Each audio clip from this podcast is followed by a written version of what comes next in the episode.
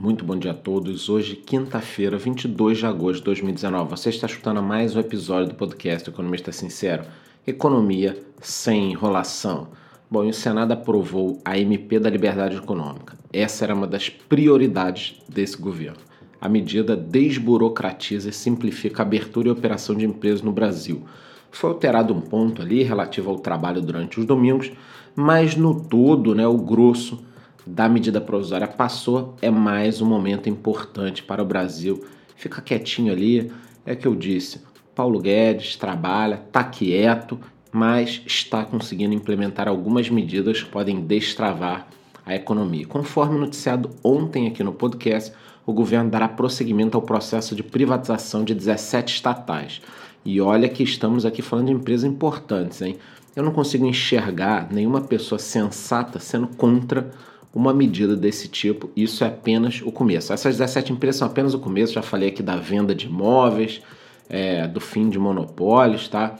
Inclusive a equipe confirmou que planeja privatizar a Petrobras. Isso mesmo, a Petrobras, tá? Até o final do governo.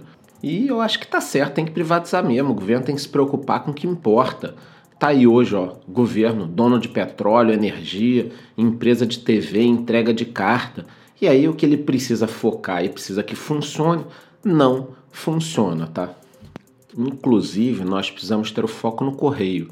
Eu vou relembrar vocês de que o caso do mensalão, aquele lá do Roberto Jefferson, José Dirceu e toda aquela turminha, esse caso começou com uma propina nos Correios e depois que foi descoberto o mega esquema. Se eu não me engano, envolvia algo entre 3 e 5 mil reais tinha uma imagem, apareceu no Fantástico. Era um negócio pequeno e aí foi puxando, puxando, começou puxando uma pena. Daqui a pouco vieram algumas galinhas, tá?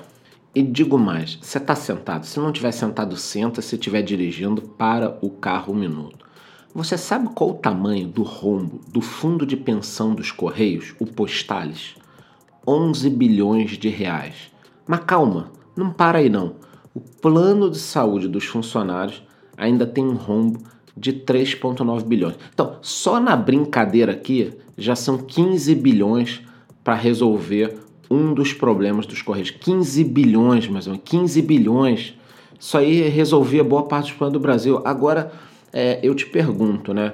Como é que uma empresa que detém um monopólio de alguma coisa tem um prejuízo e tem um rombo desse? Nem a NASA explica, precisa vender ou acabar com uma empresa dessa. E tem que ter cuidado e respeito, porque tem muita gente boa que trabalha nessas empresas. Mas simplesmente não funciona, a estrutura está errada. Se consertar isso agora, quebra lá na frente. Eu não quero meu dinheiro sendo usado para isso, eu não quero o dinheiro dos impostos sendo usado para pagar o plano de saúde, um rombo de um fundo de pensão numa empresa que eu não tenho nenhum tipo de, de coordenação, de gerência e que se você resolver agora lá na frente pior. Então, a história. As pessoas acham que a situação do Correio das outras estatais está ruim.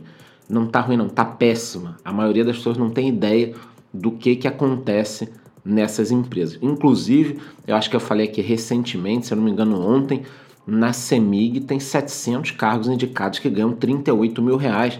Pelo amor de Deus, gente. Sabe, não dá mais, tem que vender tudo mesmo. O Paulo Guedes tem que pegar a faca dele e tem que passar nessas estatais.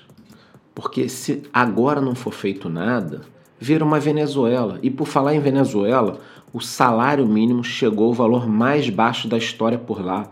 2 dólares e 76 centavos. O salário mínimo lá está menos de 12 reais. Com esse valor, que equivale a 40 mil bolívares, você consegue comprar 30 ovos no mês. A população está abaixo da linha da pobreza. Eu lembro de ter noticiado também recentemente que a média da população já perdeu 11 quilos em média a população. Já perdeu 11 quilos por pessoa. As pessoas não estão comendo, entendeu? E quem segue firme rumo ao desastre é a Argentina. Pesquisas recentes mostram que a chapa de Fernandes e Kirchner está 20 pontos à frente de Maurício Macri. Então, Fernandes tem 53,8% das intenções contra 32,9% do atual presidente. Lembrando que para vencer as eleições no primeiro turno, o candidato lá precisa de 45% dos votos válidos, ou o candidato precisa ter 40% dos votos válidos e uma distância de 10% sobre o segundo colocado. Ou seja, existe a chance da chapa da Cristina Kirchner ganhar no primeiro turno. E eu falo duas coisas. Uma, eu acho que essas pesquisas podem estar sendo fraudadas, como foram as pesquisas americanas, onde davam 99% de chance para Hillary. E outra coisa que, caso seja verdade, a gente já vai fundar. Você pode até me perguntar assim: Poxa, Charles, mas será que não tem chance de dar certo dessa vez com a Kirchner? E minha resposta é direta e objetiva: não, não existe a menor chance de dar certo, porque a receita é a mesma: é populismo, assistencialismo, burocracia, corrupção, muita corrupção, narcotráfico, aumento da violência. É um pacote completo que a gente viu ser implementado na Venezuela por anos, viu ser implementado aqui no Brasil. Sorte que a Lava Jato acabou com alguns esquemas e o brasileiro votou um pouquinho melhor nas últimas eleições. Mas assim, a situação lá na Argentina pode se complicar muito. Eu vou trazer em tempo real toda essa cobertura das eleições para vocês.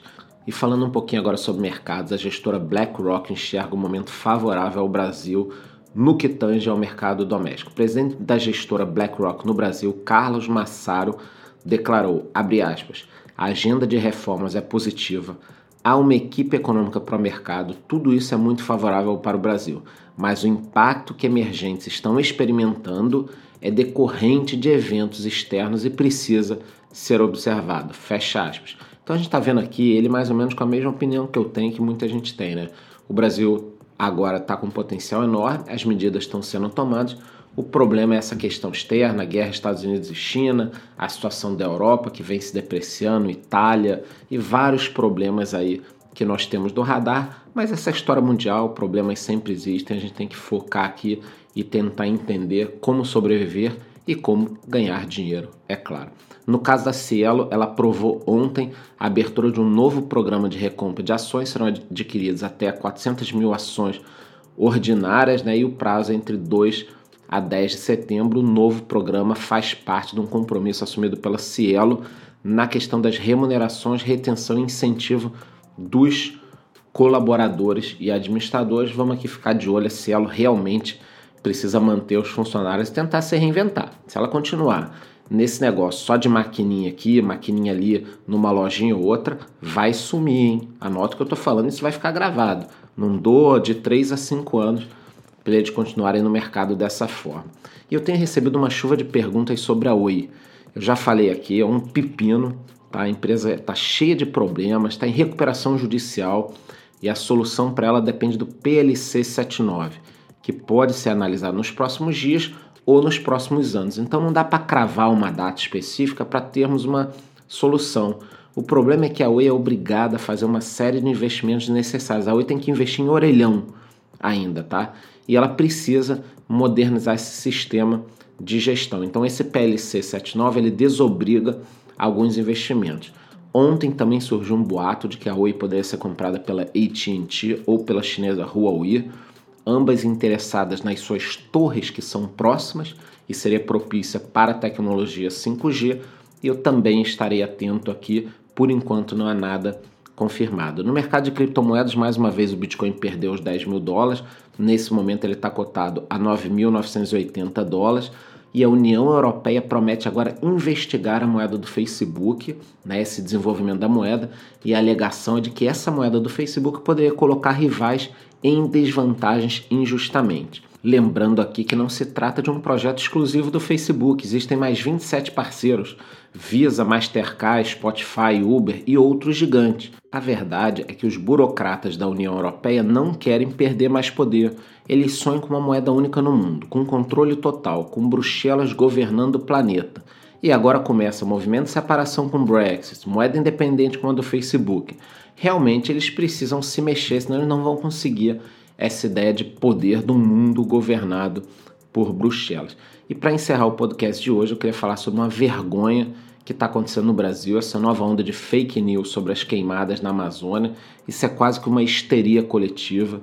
Circula pelas redes sociais a imagem de uma macaca segurando um filhote nos braços com a expressão de agonia né, com legendas e outras fotos também.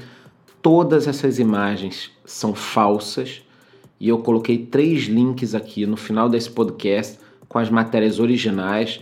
Tem matéria da Austrália, tem matéria da África. Já estão colocando até foto de bombeiros cuidando de koalas na Amazônia. Não existe koala na Amazônia, gente. tá? Então assim, vamos tomar muito cuidado com esse tipo de comportamento, né? Essa histeria coletiva não é boa nem para o país, nem para essas pessoas. Inclusive, eu acredito que boa parte dessas pessoas precise urgentemente algum tipo de tratamento psicológico. Elas vivem aí numa bolha, num mundo que é só delas. Então, agora nesse novo. É até bom pegar essas pessoas que compartilham esse tipo de coisa, que aí você identifica quem realmente tem algum tipo de problema e precisa de tratamento. A gente tem que ajudar essas pessoas para que elas parem de compartilhar esses coitadinhos desses koalas na Amazônia. Pelo amor de Deus, gente, não façam esse tipo de besteira. Enquanto vocês amanhã no mesmo horário, muito bom dia.